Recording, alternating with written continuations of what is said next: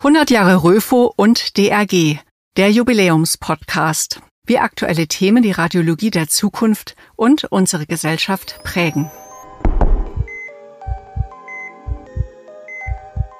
Laut Statistischem Bundesamt sind im Jahr 2021 1,02 Millionen Menschen in Deutschland gestorben. Etwa zwei Prozent der Verstorbenen wurden auf Antrag der Staatsanwaltschaft obduziert. Mittlerweile hat auch hier bei den Obduktionen der technische Fortschritt Einzug gehalten und in etwa 1000 Fällen pro Jahr wird zusätzlich die forensische Radiologie hinzugezogen. Zur Verfügung stehen etwa die postmortale Computertomographie kurz PMCT. Sie ermöglicht Computertomographien von Toten und liefert Informationen und Einblicke, die über die herkömmlichen Sektionen hinausgehen. In dieser Folge unseres 100 Jahre Röfe und DRG Jubiläumspodcasts sprechen wir über die Fragen, was ist forensische Radiologie? Was kann sie leisten? Und wie kann sie bei der Aufklärung von Kriminalfällen helfen? Zu Gast ist Privatdozent Dr. Joel Eiser. Dr. Eiser ist Leiter der forensischen Radiologie am Institut für diagnostische und interventionelle Radiologie am Uniklinikum Düsseldorf. Außerdem ist er Gesellschafter des Radiologischen Instituts Oberhausen MVZ. Dr. Eiser ist Vorstandsvorsitzender der Arbeitsgemeinschaft Forensisch-Radiologische Bildgebung der DRG. Diese Arbeitsgruppe wurde 2019-2020 innerhalb der DRG, der Deutschen Röntgengesellschaft, gegründet. Mein Name ist Dr. Adelheid Liebendörfer vom Georg Thieme Verlag.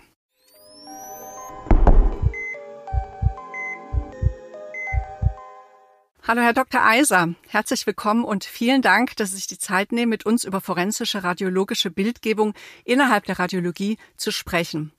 Die Radiologie befasst sich ja sonst eher nicht mit Verbrechen. In Fernsehkrimis und Serien sind Rechtsmedizinerinnen und Rechtsmediziner ja oft sehr beliebte Figuren.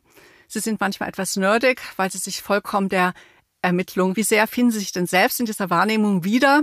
Und wie nah ist dieses Bild an Ihrer Realität als Radiologe, der auch mit forensischer Bildgebung befasst ist? Ja, hallo Frau Liebendörfer. Vielen Dank, dass ich im Rahmen dieses Podcasts das Thema der forensischen Radiologie so ein bisschen mehr in den Fokus rücken darf. Das ist eine tolle Aufgabe. Vielen Dank dafür. Ja, ich will nicht ausschließen, dass es unter den Radiologen keine Nerds gibt kann das nur aus der eigenen Perspektive so ein bisschen betrachten. Aber ich glaube, dass die meisten oder das Gros der Radiologen eigentlich sich primär erstmal mit der klinischen Bildgebung, also der ganz normalen Routine-Bildgebung ähm, am Patienten befassen. Und wenn sie zusätzlich die Möglichkeit haben, sich auch mit forensischen Themen zu befassen, dann ist das wie bei mir eigentlich eine Zusatzaufgabe, so dass wir eigentlich ganz normale Radiologen sind und keine nerdigen forensischen Radiologen so gesehen. Aber was unterscheidet denn dann einen forensischen von einem herkömmlichen Radiologen?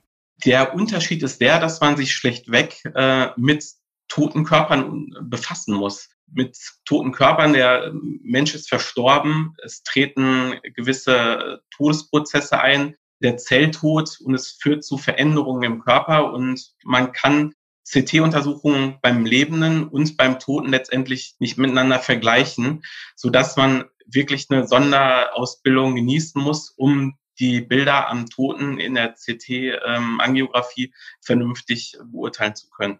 Wie unterscheiden sich denn dann genau die Bilder? Was ist so der wesentliche Unterschied? Also mit Eintritt des Todes kommt es relativ schnell zu erheblichen Veränderungen im Körper.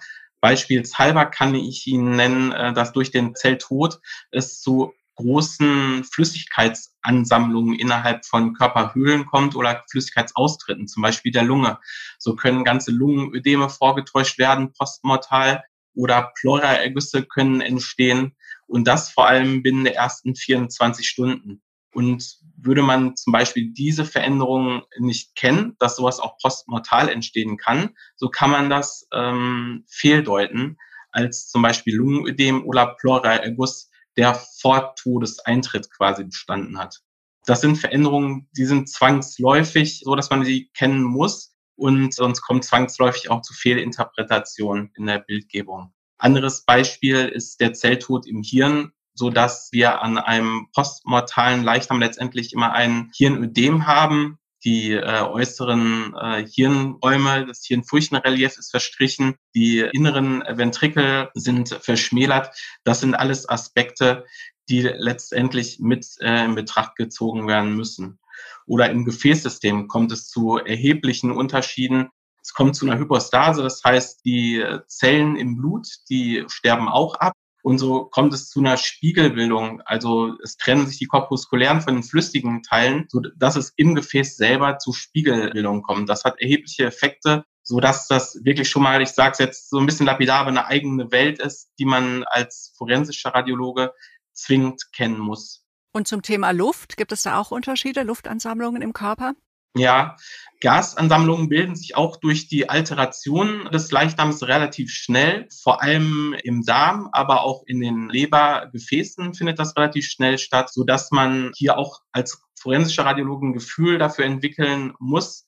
Zum einen, wie weit ist äh, der Alterationszustand des Leichnams? Wie viel Gasbildung haben wir. Da gibt es mittlerweile auch schöne äh, Publikationen zu dem Thema, die so einen radiologischen Alterationsindex erheben, der einem das anhand von sieben anatomischen Lokalisationen auch erleichtert, um die Gasbildung letztendlich im Körper abschätzen zu können. Und zum anderen ist natürlich die Verteilung maßgeblich. Das heißt, in der Regel haben wir im Rahmen der Alteration eine gleichmäßige Gasbildung in den entsprechenden anatomischen Lokalisationen. Haben Sie zum Beispiel einen Fall, bei dem wir nur in speziellen Gefäßen, zum Beispiel den Koronargefäßen, viel Gas sehen, aber die restlichen anatomischen Lokalisationen gasarm oder frei sind, so kommt es da zu einer Diskrepanz und man muss sich die Frage stellen, ist der Mensch gegebenenfalls an einer Gasembolie verstorben.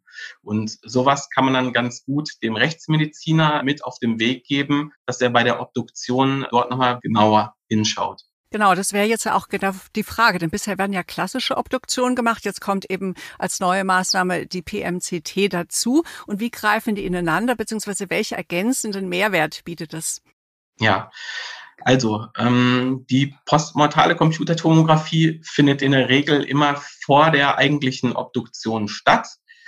Und wir ähm, haben den Mehrwert, dass wir vor allem, dazu gibt es mittlerweile auch schöne äh, Studien. Ich kann mich hier an eine Studie erinnern, die in Radiology 2017 erschienen ist und die verglichen hat, welche Pathologien in der Autopsie letztendlich oder in der Obduktion gefunden wurden welche dann nochmal zusätzlich in der CT-Untersuchung gefunden wurden und welche ähm, zusätzlichen Befunde nochmal mit einer postmortalen CT-Angiografie erhoben werden konnten. Es war eine ganz spannende Studie und da zeigte sich vor allem, dass bei polytraumatisierten Patienten wir nochmal einen signifikanten Mehrwert mit der CT hatten im Vergleich zu der konventionellen Obduktion. Das liegt an den Knochenbrüchen, die natürlich mit einer CT-Untersuchung wunderschön und sehr gut und robust dargestellt werden können und es dem Rechtsmediziner während so einer Obduktion ja zumindest in manchen Körperregionen doch schwer fällt, das vernünftig zu präparieren. Ich möchte hier zum Beispiel das Mittelgesicht nennen oder die Wirbelsäule, so dass hier manche ähm, kleinere Frakturen äh, dem Rechtsmediziner auch entgehen können, so dass der Mehrwert auf jeden Fall hier gegeben ist. Und ein Mehrwert, der, da haben wir noch gar nicht drüber geredet, der postmortalen CT-Angiografie im Vergleich zu der CT und der Obduktion waren dann ähm, medikolegale Verletzungen, zum Beispiel eine HNO-ärztliche Operation an den Mandeln und der Patient ist nach der Operation verstorben. Hier die Frage, ob es zu einer Gefäßverletzung kommt. Und das kann man natürlich sehr schön mit einer postmortalen CT-Angiografie darstellen. Man sieht den Kontrastmittelaustritt beispielshalber aus einem Karottesgefäß und äh, in das Hämatom. Und so hat man letztendlich die Todesursache schon fast mit der Computertomographie bewiesen. Und das ist nochmal ein Mehrwert der Angiografie. Welche, welche Methoden kommen denn in der forensischen Radiologie zum Einsatz? Wir haben ähm, ganz breites Spektrum an Methoden, die letztendlich auch in der klassischen klinischen Diagnostik zum Einsatz kommen. Das ist zum einen die Sonographie und das Röntgen. Das Röntgen zum Beispiel wird das viel genutzt, um den intrakorporalen Drogentransport, was ja auch ein Thema der forensischen Radiologie letztendlich darstellt, das Bodypacking ähm, zu erfassen. Das wurde dann im Laufe der Jahre, weil man festgestellt hat, dass nicht alle Drogenpacks durch letztendlich das Röntgen vernünftig dargestellt werden können, durch die CT-Untersuchung abgelöst. Aber die Altersbestimmung äh, von jugendlichen Straftätern zum Beispiel. Dort wird die linke Hand zur Altersbestimmung geröntgt. Das ist auch ein Röntgenverfahren. Dann die Computertomographie, klassisch bei der postmortalen CT-Untersuchung. Und man kann sogar die Gefäße postmortal darstellen mithilfe der postmortalen CT-Angiografie.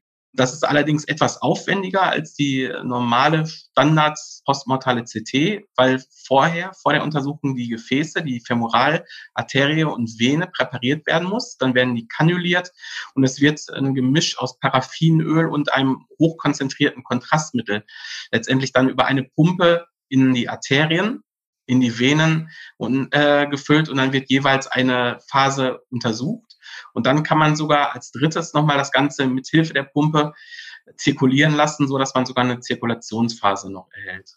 Muss man sich das ein bisschen so vorstellen wie bei diesen anatomischen Präparaten von Gunther von Hagen? Wendet er auch diese Methode im Prinzip an, mit einer Herz-Kreislauf-Maschine einer externe nochmal alle Gefäße zu durchspülen? Ja, genau. Das ist eigentlich ein konventionelles Verfahren, das man so schon ganz lange kennt um letztendlich in den Körper postmortal Flüssigkeiten äh, ja, zu insufflieren, äh, hineinzubekommen, ist das eigentlich ein gängiges Verfahren.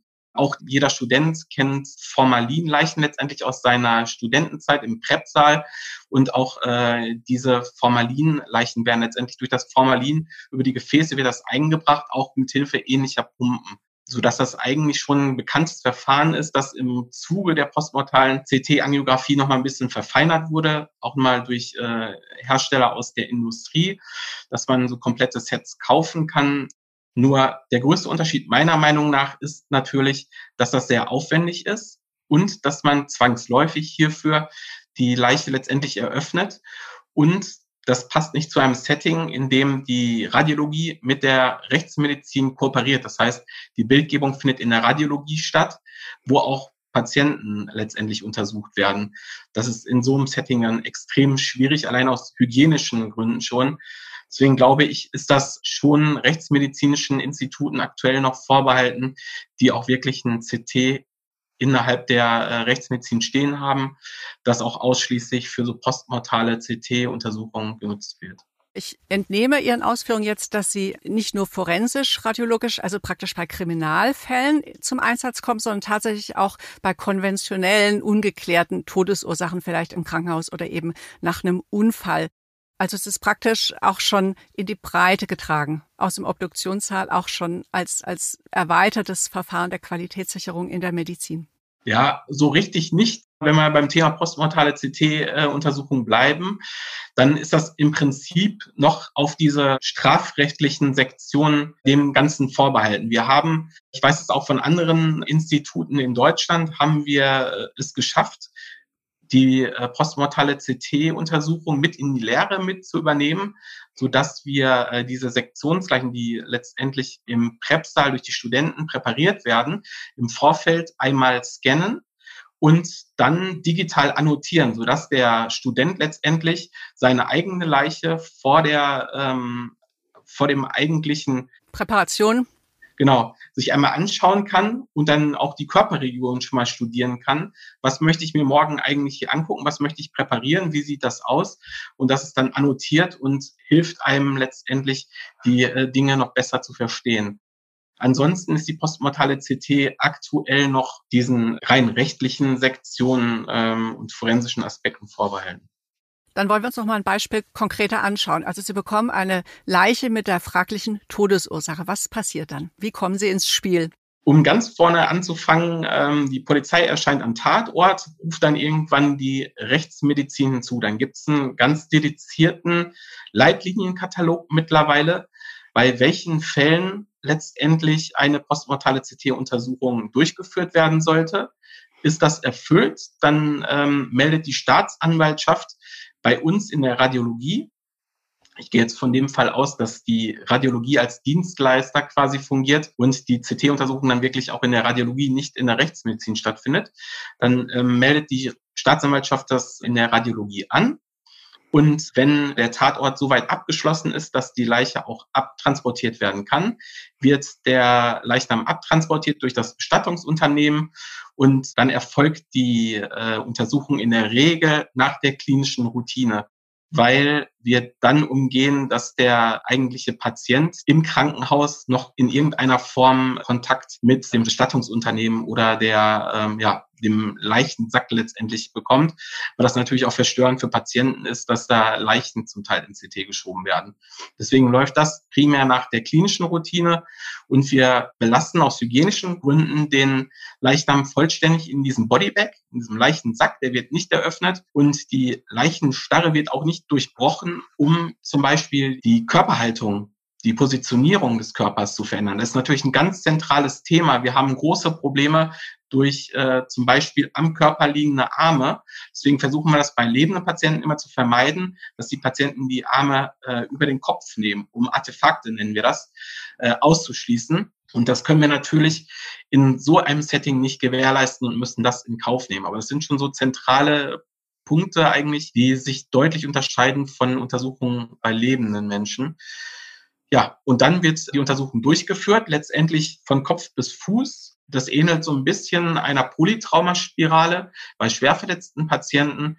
Und dann schauen wir uns die Bilder an als Radiologen, erheben die Befunde und versuchen schon vor der Obduktion, also dann wird der Leichnam wieder abtransportiert und in die Rechtsmedizin gebracht und versuchen schon eine erste Kontaktaufnahme mit der Rechtsmedizin vor der eigentlichen Obduktion und geben dann erste wichtige Befunde weiter, die vielleicht auch im Rahmen der stattfindenden Obduktion wichtig sind zum Beispiel abgebrochene Messerspitzen. Äh, den Fall hatten wir auch schon mal, dass ein Teil der Messerspitze in der Kalotte hängen geblieben ist, in der Schädelkalotte.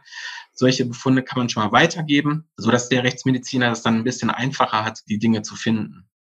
Und nach der eigentlichen Obduktion gibt es dann nochmal ein gesammeltes interdisziplinäres Gespräch mit der Rechtsmedizin und die Rechtsmedizin erhebt dann aufgrund von, ich nenne das immer einen Blumenstrauß an Methoden, die letztendlich dem Rechtsmediziner zur Verfügung stehen. Da spielt ja nicht nur die CT-Untersuchung ein oder die Obduktion, sondern auch die Leichenschau und die Toxikologie zum Beispiel.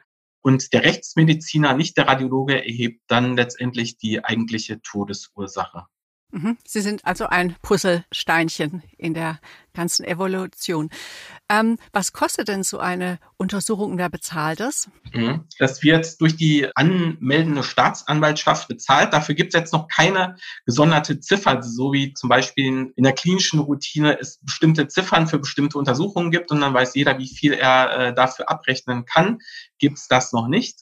Deswegen muss das jedes Institut letztendlich für sich selbst entscheiden. Man kann so Pi mal Daumen davon ausgehen, dass es ein Ganzkörper-CT ist und berechnet man Ganzkörper-CT mit einem ganz normalen Satz auch, wie bei lebenden Patienten. Ist ein bisschen aufwendiger, weil man letztendlich auch ein Gutachten erhebt. Dann kann man noch ein Zusatzgutachten, eine Ziffer dafür dazu nehmen. Aber in der Regel kostet das so um die 500 Euro. Eine mhm. CT-Untersuchung mit Befund und äh, sogar sehr schönen 3D-Rekonstruktionen, die natürlich vor Gericht für medizinische Laien auch wunderbar sind, weil man bestimmte ähm, Sachverhalte anhand solcher 3D-Rekonstruktionen vereinfachen kann und viel besser erklären. Und Sie haben ja auch schon gesagt, dass bei diesen 3D-Konstruktionen, Rekonstruktionen, ähm, dass man dann eben auch nicht Fotos von der blutigen Leiche zum Beispiel im Gerichtssaal zeigen muss, sondern man kann das schonender machen. Genau, das sind Pietätsaspekte, diese blutigen Tatortfotos oder Obduktionsbilder, wenn man da jetzt nicht in der täglichen Routine drin ist und das jeden Tag sieht, sind die schon teils wirklich verstörend. Und mit so einer 3D-Rekonstruktion, die ist sehr hübsch eigentlich anzuschauen und auch verständlich. Und man kann durch äh, bestimmte Pfeilsetzungen das Ganze noch markieren und beschreiben und so sogar schon im Vorfeld mit dem eigentlichen schriftlichen Befund solche 3D-Rekonstruktionen ausgedruckt mitgeben, mit Erklärungen. Das ist eigentlich vor Gericht, kommt das immer sehr gut an, ist sehr verständlich und gerne gesehen eigentlich. Wie lange sind denn diese Dateien dann lesbar? Wie lange werden die aufbewahrt? Mittlerweile ist ja deutschlandweit alles digitalisiert, archiviert. Das heißt, wir können ähm, nicht nur wie für ähm, normale Patienten im klinischen Alltag die Bilder so zehn Jahre aufbewahren, sondern deutlich länger. In der Regel sind das so 30 Jahre im Rahmen von strafrechtlichen Prozessen. Und solange können die auch ähm, digital archiviert werden. Das muss man natürlich in seinem Institut dann umstellen, dass die nicht im Vorfeld dann gelöscht werden aber da sind wir völlig frei und haben auch nicht mehr so wie früher diese riesen Archive mit ausgedrucktem Bildmaterial, das irgendwann voll ist, äh, wo man sich dann den alten Daten oder dem alten Datenmüll letztendlich äh, entledigen muss.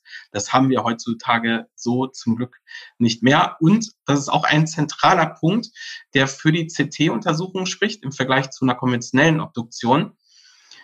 Die Datensätze sind über Jahre hinweg archiviert aber sollte sich im Rahmen eines Prozesses eine neue Fragestellung ergeben, dann können wir den kompletten Datensatz auch nach 10, 12, 15 Jahren wieder komplett aus dem Archiv holen und darauf zugreifen und dann mögliche neue Fragestellungen auch auf den kompletten Datensatz wieder anwenden. Das ist in der Obduktion meiner Meinung nach so nicht wirklich gut möglich. Man kann natürlich den Körper nochmal exhumieren. Ist die Frage, wie viel von dem Körper dann zu dem Zeitpunkt überhaupt noch vorhanden ist und wie äh, beurteilbar das Ganze noch ist. Man kann sich auch noch auf den Obduktionsbefund irgendwie verlassen.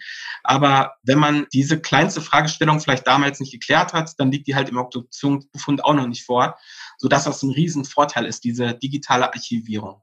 Sie haben ja vorhin schon gesagt, dass es von Seiten der Staatsanwaltschaft oder Rechtsmedizin schon Leitlinien gibt, wann eben diese postmortalen forensische Radiologie zum Einsatz kommt. Wie viele Fälle schätzen Sie denn, sind es im Jahr im Moment?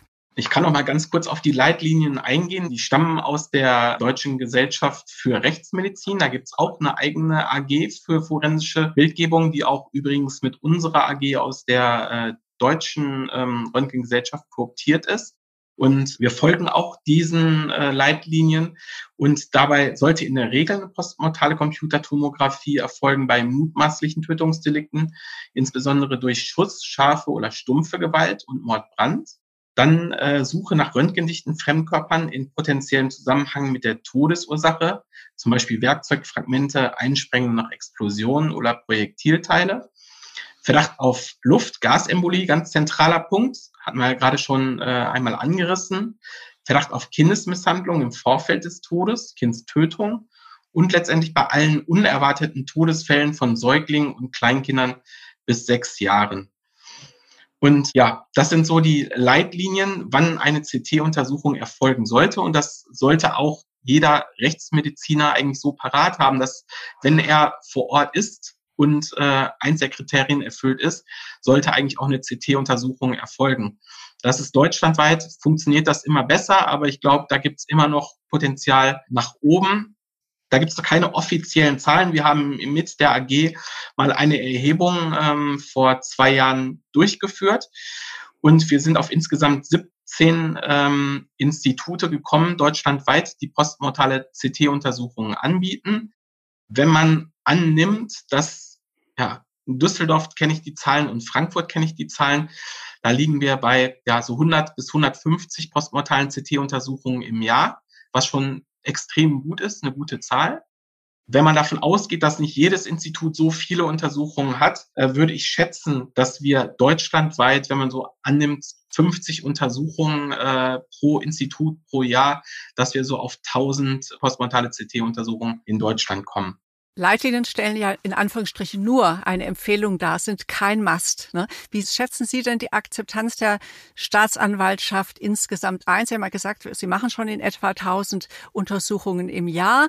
Ähm, was muss denn getan werden, damit es wirklich in der Breite ausgerollt wird? Und welche Rolle können auch Fachzeitschriften wie etwa die Röfo dabei spielen? Ja, das ist ein sehr guter Punkt und das war auch eins der Kriterien, warum ich gerne diese AG in der Deutschen Röntgengesellschaft platzieren wollte und gegründet hatte mit den Kolleginnen und Kollegen. Die Akzeptanz muss man sich meiner Meinung nach äh, erstmal erarbeiten. Zumindest war das so äh, in Düsseldorf, aber ich glaube, soweit ich das mit Kollegen aus anderen Städten schon besprochen habe, ist das in anderen Städten auch nicht anders. Ich meine, die Staatsanwaltschaft und Polizeibehörden kennen letztendlich nur die äh, Obduktion und die gibt es schon seit Jahrzehnten, Jahrhunderten und verlassen sich darauf, so dass man diese neue Modalität und so ganz neu ist sie ja auch schon nicht, aber diese neue Modalität doch irgendwie ein bisschen bewerben muss. Und das auch bei Staatsanwaltschaft und Polizei. Und zwar den Mehrwert der postmortalen Computertomographie im Vergleich zur Obduktion. Ich habe das Ganze damals mit Vorträgen vor der Staatsanwaltschaft und auch Polizeibehörden in den Anfängen versucht. Das hat auch gut geklappt, sodass im Laufe der Jahre auch da wirklich eine Akzeptanz gewachsen ist und zum Teil die Staatsanwaltschaft oder Polizei mittlerweile direkt die CT-Untersuchung äh, bei uns anmeldet und den Rechtsmediziner schon fast äh, überspringt. Es funktioniert ganz gut, nur das muss man sich erarbeiten, weil das noch nicht so ein gängiges Konzept in jeder Stadt darstellt. Und deswegen ist es umso wichtiger, das ganze Thema mehr in den Fokus zu rücken und ein breites Publikum zu erreichen. Deswegen ähm, freue ich mich auch über die Möglichkeit dieses Podcasts hier im Thieme Verlag. Man sieht, dass das Thema innerhalb der Radiologie extrem interessant ist. Wir halten Vorträge und ähm, eigene Sessions auf dem Röntgenkongress jedes Jahr und die Veranstaltungen sind letztendlich immer komplett ausgebucht und ausgefüllt bis auf den letzten Platz. Das ist ein extrem spannendes und auch relevantes Thema. Genau, und dafür haben Sie ja auch die AG Forensisch-Radiologische Bildgebung gegründet. Wann war denn das und wer steckt dahinter und was sind Ihre weiteren Ziele? Ja, das ist letztendlich mit der ähm, Corona-Krise gegründet worden. Ähm, 2019, 2020 waren so die Anfänge, so dass wir im Rahmen unserer AG auch bisher noch gar keine eigene Präsenzveranstaltung stattfinden haben lassen können. Äh, das erfolgte bisher alles digital. Ähm, das waren neben Frau Professor Sarah Heinze auch Dr. Born aus äh, Bonn, dann Herr ähm, Dr. Dietrich Stövesand aus Halle-Wittenberg, Herr Andreas Bucher aus Frankfurt und äh, als kooptiertes Mitglied konnten wir Frau Professor Silke Grabherr aus äh, Lausanne-Genf auch gewinnen, sodass wir so die Gründungsvorstandsmitglieder sind und waren. Die Wahlen stehen ja kurz äh, bevor. Und unser erstes Ziel war es, die AG zu etablieren in der deutschen Röntgengesellschaft, mehr in den Fokus zu äh, rücken. Das ist uns auch, glaube ich, sehr gut gelungen im Rahmen von äh, Kongresstätigkeiten. Ein weiteres Ziel ist, die Professionalität innerhalb der forensischen äh, Bildgebung noch weiter zu steigern. Ich hatte das ja gerade schon erwähnt, die ganzen Veränderungen, die man letztendlich kennen muss, um vernünftig äh, das Ganze betreiben zu können. Das nicht nur anhand von äh, Seminaren und Fortbildungen, sondern es wäre natürlich auch wünschenswert, wenn man eigene Fallsammlungen hätte, weil die gibt es im Prinzip im deutschsprachigen Raum, im radiologischen Raum so noch nicht, so dass man, wenn man zum Beispiel einen bestimmten Fall in seinem Institut hat, ich sage jetzt mal eine Brandleiche, ähm, hat zwar Literatur schon durchkämmt, aber kommt da nicht so hundertprozentig weiter, dann sind wir zum einen als AG, als Ansprechpartner da, aber es wäre natürlich wünschenswert, auch so eine Fallsammlung zu haben, bei der sich dann das AG-Mitglied einloggen kann und digital solch einen Fall heraussucht und dann auch nochmal selber bearbeiten kann, um zu sehen, oh, was sind denn da die typischen Veränderungen? Zum Beispiel können ganze Subduralhämatome bei äh, Brandleichen entstehen, dadurch, dass das Hirn durch die Hitze letztendlich an Flüssigkeit verliert und einschmilzt, werden die Gefäße dann mit verletzt und reißen ab und können letztendlich postmortal entstandene, durch den Brand verursachte Hämatome entstehen. Das muss man kennen und äh, das könnte man sich dann anhand von solchen Fallsammlungen anschauen und zur weiteren Fortbildung nutzen. Und da sind wir gerade ganz eifrig mit der DRG dabei, sowas auf die Beine zu stellen, mithilfe auch der ähm, AG aus der Deutschen Gesellschaft für Rechtsmedizin und würden sowas gerne in Zukunft dann präsentieren können. Woher rührt denn Ihr eigenes Engagement für die AG her? Hat es damit zu tun, dass Sie in der Radiologie auf das Entdecken von Kindesmisshandlungen sich spezialisiert haben? Ja, ich bin da äh, auf zwei Wegen mehr oder weniger reingeschlittert. Der erste Weg, das war äh, ganz früher, das noch in meiner Assistenzarztzeit letztendlich.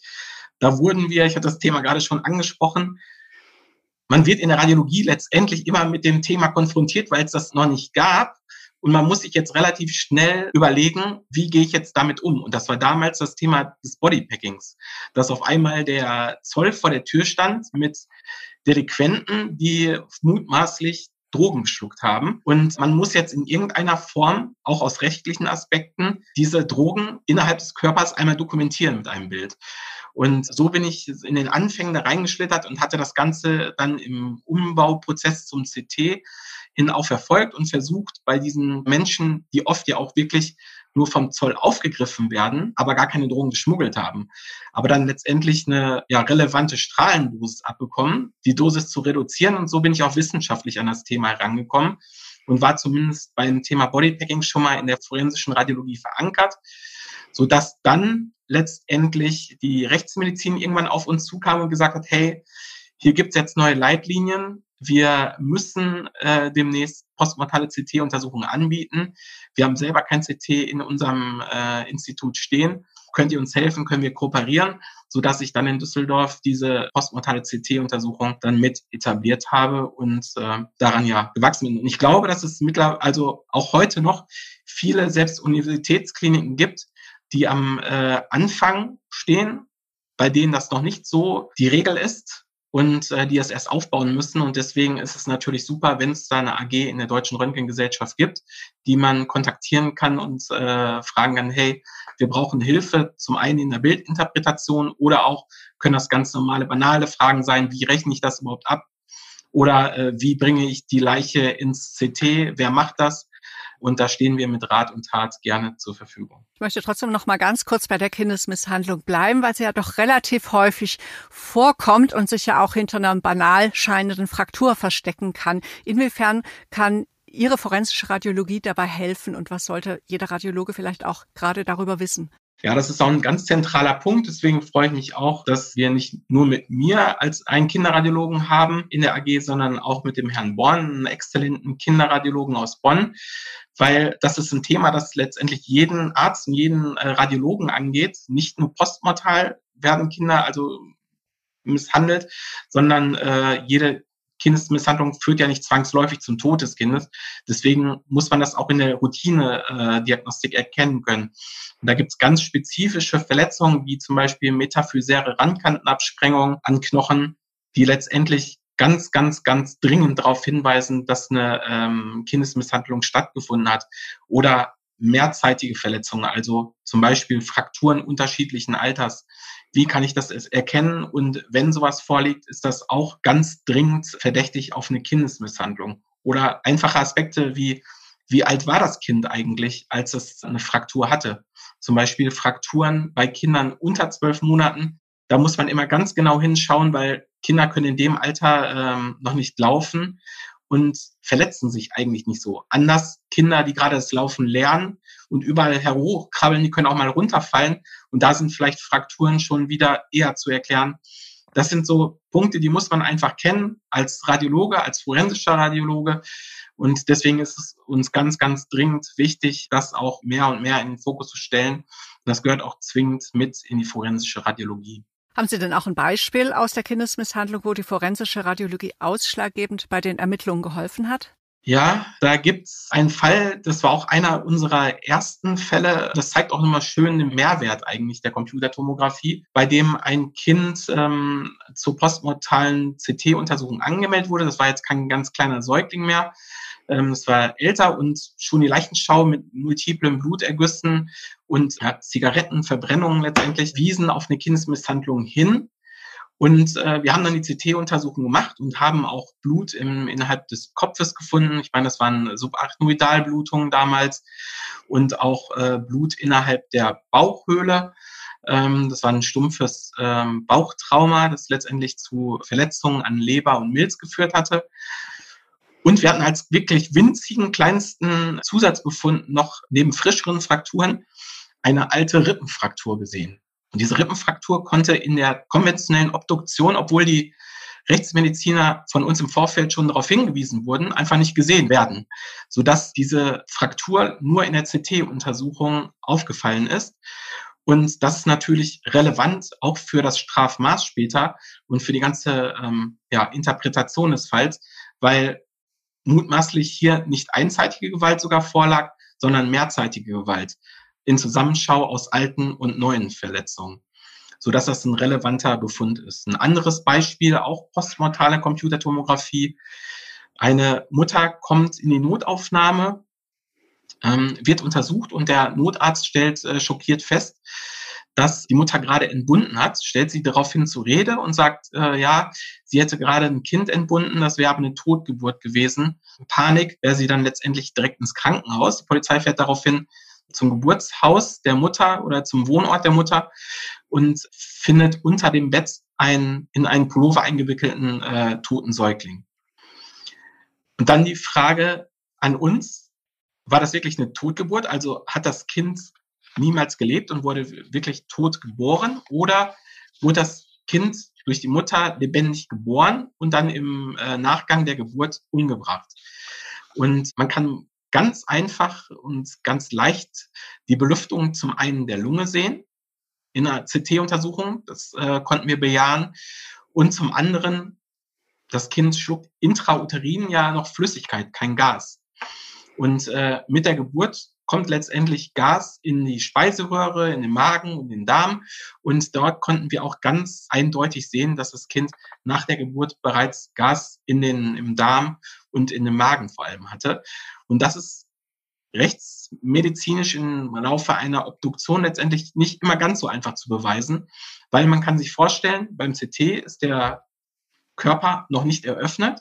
Das heißt, wir haben letztendlich so kontaminationsfreie Bedingungen, auch für die Gasabschätzung. Sobald der Rechtsmediziner das Skalpell ansetzt, ist natürlich die Außenluft, die natürlich sofort auch in den Körper mit eintritt. Und äh, das verfälscht so manches Ergebnis. Und man muss jetzt versuchen, den Magen zu präparieren, den an beiden Seiten einmal zu legieren, abzubinden. Und dann kann man mit so einer sogenannten Schwimmprobe den Magen in ein Wasserbecken legen ist der Luft gefüllt, dann schwimmt er oben, ist der Gas leer, dann wird er absinken. Aber man kann sich auch schon, ohne dass man das selber ein, einmal durchgeführt hat, leicht vorstellen, dass das gar nicht so einfach ist. Und deswegen ist eine postmortale Computertomographie eigentlich eine sehr elegante Alternative. Jetzt haben wir so viel von den Vorteilen und geradezu der Notwendigkeit der äh, forensischen Radiologie gehört, ähm, dass ich mich frage, wird sie irgendwann die Obduktion ersetzen können? das kann ich äh, ganz, ganz schnell äh, verneinen. Das wird immer ein, ich bleibe immer noch bei dem Bild des Blumenstraußs, ein Blümchen aus diesem Blumenstrauß bleiben, der hilft, die letztendliche Todesursache zu finden. Aber ersetzen wird es nicht, weil die postmortale CT-Untersuchung hat nicht nur Vorteile, hat auch Nachteile. Gerade wenn man kein Kontrastmittel gibt, und das machen eigentlich die meisten Institute nicht, weil in den meisten Instituten läuft das so wie äh, in Düsseldorf, dass die Radiologie mit der Rechtsmedizin kooperiert und das CT nicht in der Rechtsmedizin steht. Und aus diesem Grund äh, geben wir dann auch kein Kontrastmittel. Und dann muss man sagen, ist der durch den fehlenden Kontrast letztendlich ist es manchmal auch schwierig, gewisse Pathologien, zum Beispiel an Organen, zu erkennen, so dass wir da auch limitiert sind. Und ich glaube aber, dass das eine perfekte Methode ist, die die Rechtsmedizin in der äh, Findung der Todesursache nochmal wirklich bereichert und auch deutschlandweit häufiger durchgeführt werden sollte. Vorreiter ist da sicherlich die Schweiz, bei der in der Schweiz zum Beispiel in Lausanne Genf wird letztendlich bei jeder durchgeführten Obduktion auch eine CT-Untersuchung durchgeführt. Ist nur die Frage, ob man zusätzlich noch eine postmortale CT-Angiografie durchführt. Schweiz und Deutschland kann man nicht hundertprozentig vergleichen. Da sind die Systeme, glaube ich, auch zu unterschiedlich und auch das, äh, die Finanzierung der Systeme auch nochmal relevant unterschiedlich. Aber ja, es wäre auf jeden Fall wünschenswert, wenn in Zukunft mehr postmortale CT-Untersuchungen vor der eigentlichen Obduktion durchgeführt werden würden. Gut. Dann, Herr Dr. Eiser, vielen herzlichen Dank für das wirklich spannende, interessante Gespräch und Ihre Zeit. Ich danke Ihnen. Alles Gute. Dankeschön.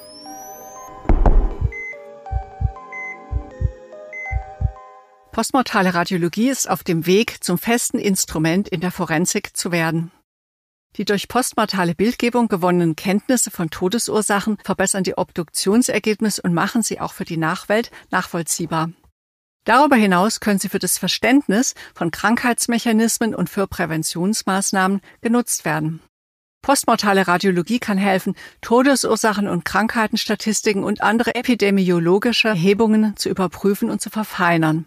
Forensische Radiologie als zusätzlicher Standard in der Radiologie? Ja, Radiologie ist einmal mehr Dreh- und Angelpunkt der Medizin. Vielen Dank auch an alle Zuhörerinnen und Zuhörer. Wer das Gespräch in gekürzter Form nachlesen möchte, kann es in der Zeitschrift Röfo, Ausgabe November 2022 tun. Wir haben dieses Gespräch am 14. September 2022 aufgezeichnet. Damit verabschieden wir uns aus dieser Folge des 100 Jahre Röfo Podcast, in dem wir uns damit beschäftigen, wie aktuelle Themen die Radiologie der Zukunft und unsere Gesellschaft prägen.